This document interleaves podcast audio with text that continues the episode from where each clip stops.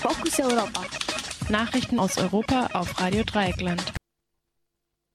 Zunächst der Überblick. Brasilien Thema scheitert mit der Absetzung von Chefermittler. Polizei schaltet Webseite zu katalonischem Referendum ab. Nach wie vor hohe Keimbelastung bei Fleisch. Flüchtlinge weichen auf Route über das Schwarze Meer aus. Und nun zu den Meldungen im Einzelnen.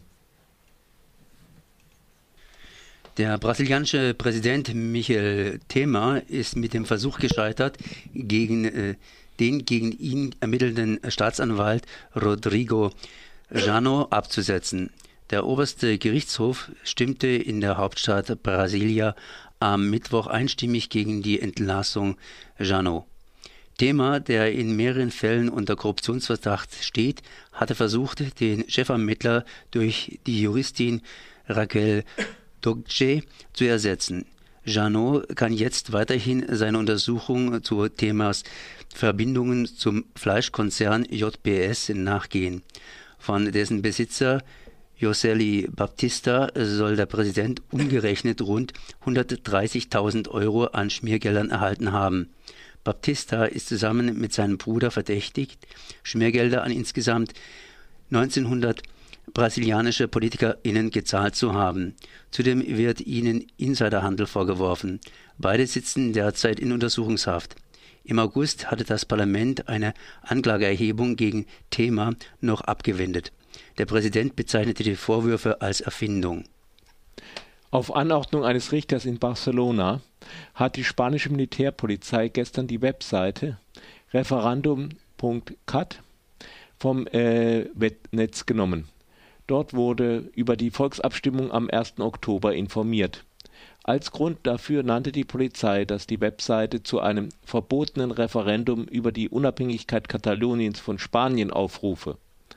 Vorige Woche hatte ein Richter in Madrid das Referendumsgesetz, welches das katalonische Parlament beschlossen hatte, vorläufig aufgehoben.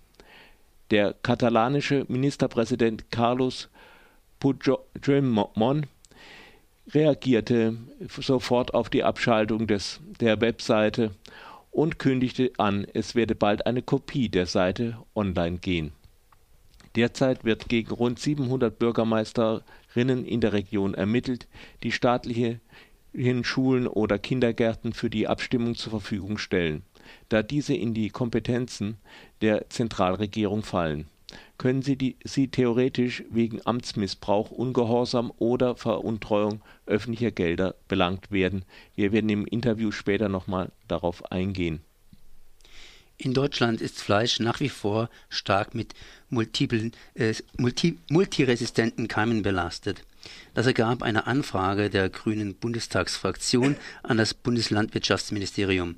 Demnach hat die Belastung im Vergleich zu den Vorjahren kaum abgenommen. Die Untersuchung von insgesamt 400 Hähnchen und 450 Putenfleischproben aus dem Einzelhandel hat, hatte 2016 gezeigt, dass einige Keime bei jeder zweiten Probe auftauchten.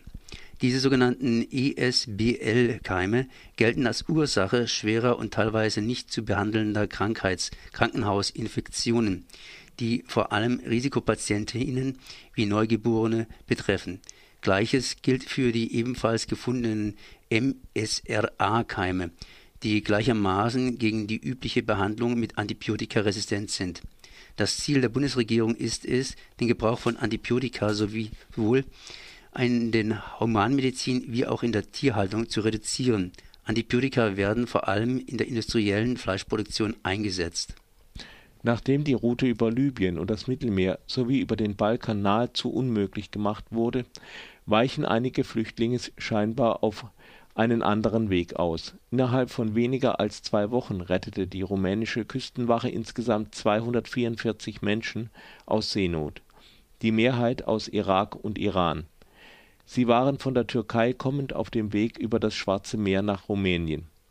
Das Boot, das gestern von der Küstenwache an Land geschleppt wurde, war nach Angaben der Behörden bereits kurz vor dem Sinken Allein im August und September wurden nach Angaben der Behörden 570 Menschen in Rumänien registriert. Das sind zwar immer noch deutlich weniger als auf der zunehmend schwierigen Route über das Mittelmeer nach Italien, allerdings befürchten die rumänischen Behörden, dass zunehmend Menschen den Weg über das Schwarze Meer wählen könnten, weil andere mögliche Routen geschlossen wurden